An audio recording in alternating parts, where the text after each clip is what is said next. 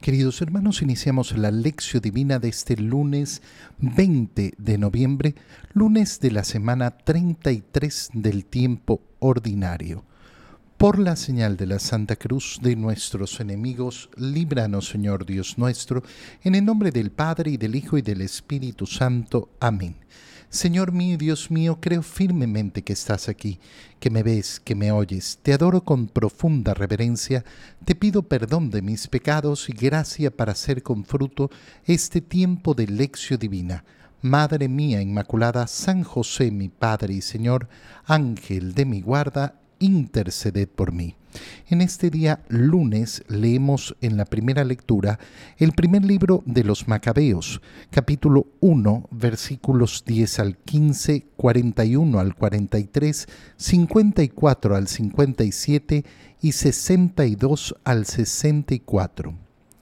En aquellos días surgió un hombre perverso, Antíoco Epífanes, hijo del rey Antíoco que había estado como rehén en Roma. Subió al trono el año 137 del imperio de los griegos. Hubo por entonces unos israelitas apóstatas que convencieron a muchos diciéndoles, vamos a hacer un pacto con los pueblos vecinos, pues desde que hemos vivido aislados nos han sobrevenido muchas desgracias. Esta proposición fue bien recibida y algunos del pueblo decidieron acudir al rey y obtuvieron de él autorización para seguir las costumbres de los paganos. Entonces, conforme al uso de los paganos, construyeron en Jerusalén un gimnasio simularon que no estaban circuncidados, renegaron de la alianza santa, se casaron con gente pagana y se vendieron para hacerle el mal. Por su parte, el rey publicó un edicto en todo su reino y ordenó que todos sus súbditos formaran un solo pueblo y abandonaran su legislación particular. Todos los paganos acataron el edicto real y muchos israelitas aceptaron la religión oficial, ofrecieron sacrificios a los ídolos y profanaron el sábado. El día 15 de diciembre del año 145, el rey Antíoco mandó poner sobre el altar de Dios un altar pagano, y se fueron construyendo altares en todas las ciudades de Judá. Quemaban incienso ante las puertas de las casas y en las plazas, rompían y echaban al fuego los libros de la ley que encontraban, a quienes se les descubría en su casa un ejemplar de la alianza y a los que sorprendían observando los preceptos de la ley, los condenaban a muerte en virtud del decreto real. A pesar de todo esto, muchos israelitas permanecieron firmes y resueltos a no comer alimentos impuros. Prefirieron la muerte antes que contaminarse con aquellos alimentos que violaban la santa alianza. Muy grande fue la prueba que soportó Israel. Palabra de Dios. ¿Qué es lo que nos está contando el libro de los Macabeos? Cómo en un determinado tiempo los israelitas eh, sufren una gran prueba causada por la apostasía de muchos israelitas. ¿Qué significa la apostasía? Eh, la apostasía es la renuncia a la fe renunciar a la fe que yo tengo.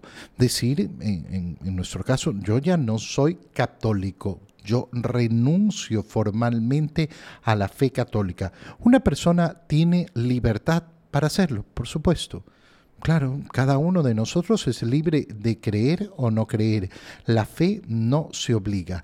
Pero el problema que estamos viendo es cómo esa apostasía conduce a querer que todos todos vivan exactamente igual.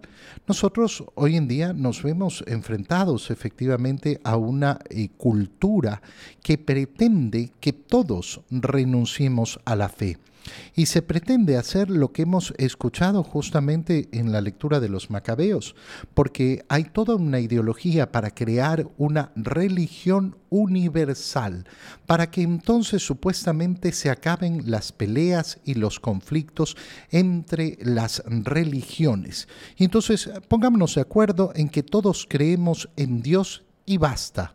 Eh, basta decir que uno cree en un ser superior eh, y con eso estamos, porque lo que vamos a decretar son los valores universales. Bueno, ¿cuál es el riesgo de esto? Que yo no creo en un ser superior. Yo creo en Dios Padre, Hijo y Espíritu Santo, que son un solo Dios, que la segunda persona, el Hijo de esa Santísima Trinidad, vino al mundo, se hizo hombre y murió por mí en la cruz para brindarme un camino de salvación. Y ese camino de salvación es el que tengo que recorrer por tanto, no me da lo mismo decir, eh, ah, bueno, todas las religiones son iguales. No, aquel que niega la venida del Hijo de Dios al mundo eh, no, no está aceptando esa salvación. Y yo no voy a caer en eso. Eh, hubo entonces, nos cuenta el libro de los Macabeos, en ese tiempo un rey llamado Antíoco, Epifanes, hijo del rey, del, rey Antíoco, del, del rey Antíoco, que era un hombre perverso. Qué importante esta palabra para describir la acción de este rey. Es un hombre perverso. Perverso, ¿qué significa? Que va en contra de lo que es natural, de lo que es efectivamente establecido por el orden natural. La perversión es aquello que rompe eh, y va en contra de la propia naturaleza, eh, especialmente de la naturaleza humana. Y sube al trono eh, y entonces hubo israelitas apóstatas que convencieron a muchos, vamos hacer un pacto con los pueblos vecinos, pues desde que hemos vivido aislados nos han sobrevenido muchas desgracias. Estas palabras son importantes, ¿por qué? Porque hay muchas eh, personas que no logran comprender que ser un católico, que ser un seguidor de Cristo, que ser un cristiano, involucra una gran diferencia, una gran diferencia con el modo de actuar del mundo.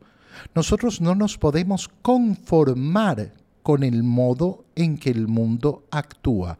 No nos podemos conformar, ¿por qué? Porque lamentablemente la cultura del mundo no es una cultura donde reinan los valores cristianos.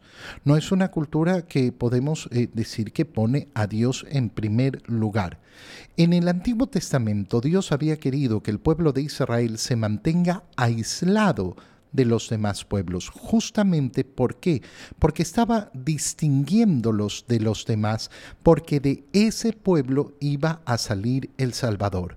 Y entonces ese pueblo se tenía que mantener de una manera aislada, distinta en la nueva alianza se va a romper ese aislamiento para que la evangelización salga al mundo y llegue a todos, y llegue a todas las naciones y a todas las culturas. Pero no significa hacerse lo mismo que las culturas. No significa hacerse lo mismo que la cultura pagana. No significa conformarse con el modo de ver el mundo que tiene aquel que no cree. Esta proposición, en cambio, fue recibida muy bien por algunos del pueblo, que decidieron acudir al rey y obtuvieron la autorización para comportarse como paganos. Fíjate en, en la expresión, para poder comportarse como paganos. Bueno, cuando yo examino mi vida, tengo que examinar si es que eh, mi vida, eh, mi comportamiento es un comportamiento donde yo me conformo con el modo de actuar del mundo o yo actúo como actúan los cristianos. ¿A qué me refiero? Cuando uno escucha a una persona, pero todo el mundo hace, ya, todo el mundo puede hacer lo que le dé la gana. Yo soy de Cristo y tengo que actuar de acuerdo a eso. Basado en esto, el rey agarra y publica eh, un edicto para ordenar que todos, eh, todos sus súbditos formaran un solo pueblo y abandonaran su legislación particular, que significa abandonar también su fe. Y como vemos en el libro de los Macabeos, se prohíbe, se ataca, se persigue aquel que vive su fe. Lo mismo sucede en nuestro mundo actual. Y por eso es tan importante las últimas palabras que hemos leído. A pesar de todo esto, muchos israelitas permanecieron firmes y resueltos. ¿A qué? A no vivir como los paganos. Prefirieron la muerte antes que contaminarse. Prefieren la muerte antes que vivir como el mundo. Qué importante para cada uno de nosotros. Sí, Mira, eh, nosotros tenemos que buscar la buena convivencia en las sociedades, pero esa buena convivencia en las sociedades nunca podrá significar que yo no pueda vivir en plenitud la libertad de mi fe. En el Evangelio, leemos el Evangelio de San Lucas, capítulo 18, versículos 35 al 43. En aquel tiempo, cuando Jesús se acercaba a Jericó, un ciego estaba sentado a un lado del camino pidiendo limosna. Al oír que pasaba gente preguntó qué era aquello y le explicaron que era Jesús el Nazareno, que iba de camino. Entonces él comenzó a gritar, Jesús, hijo de David, ten compasión de mí. Los que iban adelante lo regañaban para que se callara, pero él se puso a gritar más fuerte, Hijo de David, ten compasión de mí. Entonces Jesús se detuvo y mandó que se lo trajeran. Cuando estuvo cerca le preguntó, ¿qué quieres que haga por ti? Él le contestó, Señor, que vea. Jesús le dijo, recobra la vista, tu fe te ha curado. Enseguida el ciego recobró la vista y lo siguió bendiciendo a Dios, y todo el pueblo al ver esto alababa a Dios. Palabra del Señor. Cerca de Jericó está el Señor, eso significa ya a una distancia muy corta de Jerusalén. Eh, está pasándose acerca a Jericó cuando un ciego que está sentado al lado del camino. Está puesto a un lado del camino, ¿por qué? Porque se pone ahí a pedir limosna, seguramente, eh, eh, perdón, lo dice el Evangelio, pidiendo limosna, es decir, eh, que esa es su gran ocupación en la vida, pedir limosna porque no tiene la facilidad para trabajar, no tiene el modo de hacerlo, ahí a un lado. Pero oye que pasa mucha gente y pregunta, ¿qué es esto? Qué importante no queda indiferente y averigua, pregunta, pregunta qué es lo que está ocurriendo. ¿Cuántas veces en nuestra vida no encontramos soluciones porque no hacemos las preguntas que debemos hacer? Pero este ciego pregunta, le explican, es Jesús Nazareno que va de camino. Y entonces comienza a gritar, y fíjate en el grito de este ciego, Jesús, hijo de David, ten compasión de mí. ¿Qué es lo que ocurre con esta manera de llamar a Jesús? Ocurre algo muy sencillo, que este ciego está expresando en ese momento ya su fe, está haciendo un acto de fe. Llamar a Jesús, hijo de David, es llamarlo Mesías, es decir, reconocer la condición de Jesús de ser aquel esperado, aquel prometido, aquel que se le prometió a David en su descendencia. No está reconociendo todavía la plenitud de nuestra profesión de fe, eh, no está diciendo que es el Hijo de Dios, no está diciendo que es la segunda persona de la Santísima Trinidad que se ha hecho hombre, pero está siendo ya el primer acto de fe. Es el Mesías, es el Salvador esperado. Y por tanto voy a clamar a ese Salvador. ¿Por qué? Porque no es simplemente aquel que estaba esperando, sino que es aquel que ha enviado Dios. Este es el acto de fe. Este es el esperado, este es el enviado por Dios. Eh, Señor Jesús, Hijo de David, ten compasión de mí. Y los que iban delante, fíjate en esto, lo regañaban para que se callara. Hemos visto en la primera lectura cómo el mundo puede querer suprimir la fe. ¿Y qué hace este ciego delante de ese regaño? Él se puso a gritar más fuerte, Hijo de David, ten compasión de mí. Cuando el mundo nos quiere callar, cuando el mundo no quiere permitir que nos acerquemos al Señor, cuando el mundo quiere alejar a Dios de la sociedad, cuando quiere alejar de Dios de toda nuestra existencia, ¿qué tenemos que hacer?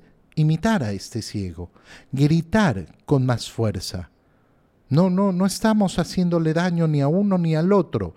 Ah, no te gusta, no te gusta que yo clame al Hijo de David, no te gusta que yo clame al Salvador, no te gusta que yo demuestre mi fe y que lo haga además de manera pública. Bueno, lo voy a seguir haciendo, porque si a ti te molesta, ese es problema tuyo, no mío. Es problema tuyo. Yo voy a seguir manifestando mi fe. Jesús entonces se detiene y mandó que se lo trajeran. Y cuando ya está cerca le pregunta, ¿qué quieres que haga por ti? Siempre que leo este Evangelio me quedo, eh, me quedo pensando, ¿qué manera de preguntar de Jesús? Hay un ciego que está al borde del camino y cuando se entera que Jesús está pasando comienza a gritarle. Le pide compasión. ¿Qué va a querer el ciego? El ciego quiere ver. Pero qué bonito es que el Señor le pregunte. El Señor no asume lo que hay en el corazón del otro. El Señor no asume conocer las intenciones del otro. Y esto nos enseña a nosotros esa disposición a escuchar al otro, a escuchar de verdad, de verdad, escuchar lo que tiene en su corazón, escuchar lo que piensa el otro. Qué bella actitud la del Señor para saber escuchar, para disponerse a escuchar. ¿Qué quieres? ¿Qué quieres que haga? Habla, dilo, dilo con tu boca para que yo conozca lo que hay en tu intención, lo que hay en tu corazón. No voy a asumir nada. No voy a, eh, no voy a presumir eh, que yo conozco lo que tú quieres. Pero además quiere escucharlo. ¿Por qué? Porque la frase que dice el ciego es una frase sumamente profunda cuando la vemos desde el punto de vista espiritual. El ciego le contesta, Señor, que vea. Así de sencillo, así de simple, que vea. Bueno, obviamente el ciego, el ciego quiere ver, y Jesús efectivamente le dice, recobra la vista. Tu fe, tu fe te ha curado, esa fe profunda que has manifestado llamándome hijo de David, eh, te ha devuelto la vista. Pero hay algo todavía mucho más hermoso. ¿Por qué? Porque nuestra condición en este mundo, nuestra condición sometida al pecado original en primer lugar, a la concupiscencia, es decir, a esa inclinación al mal, y todavía más, cuando caemos en el pecado y nos sumergimos en el pecado y nos acostumbramos y nos habituamos al pecado. Nuestra condición cuando lamentablemente no estudiamos la Sagrada Escritura y no la conocemos en profundidad. Nuestra condición cuando nos dejamos impregnar por la mentalidad del mundo es de ceguera.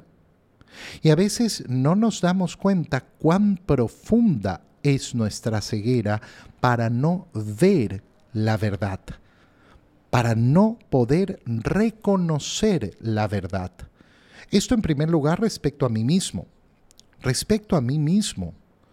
Cuando yo hago el examen de conciencia, tengo que pedirle al Señor como le ha pedido el ciego, Señor, que vea. Cuando llega el penitente al confesionario, el sacerdote eh, eh, dice eh, que la gracia del Señor esté contigo para que puedas confesar todos tus pecados. El Señor esté en tus labios y en tu corazón para que puedas con devoción confesar todos tus pecados. Se pide la gracia del Señor para que no se me olvide nada, para que efectivamente yo sea capaz de ver y reconocer mis pecados. Y entonces qué bonito es en el examen de conciencia empezar por ahí, Señor, que yo vea.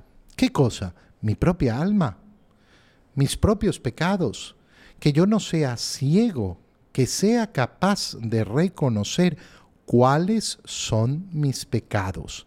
Qué importante y hermoso es eso. Qué importante y bello es poder reconocer. Y en segundo lugar, la verdad, la verdad en medio de un mundo tan lleno de mentira. Qué bonito es decirle, Señor, que yo vea. Ahí donde tantos hablan, hablan de tantas cosas y donde se dicen tantas mentiras, que yo no sea ciego y que sea capaz de reconocer la verdad siempre. Te doy gracias, Dios mío, por los buenos propósitos, afectos e inspiraciones que me has comunicado en este tiempo de lección divina. Te pido ayuda para ponerlos por obra. Madre mía Inmaculada, San José, mi Padre y Señor, Ángel de mi guarda, interceded por mí. María, Madre de la Iglesia, ruega por nosotros. Queridos hermanos, os reciban mi bendición en este día para que el Señor los cuide y los proteja en el nombre del Padre y del Hijo y del Espíritu Santo. Amén. Un feliz día para todos.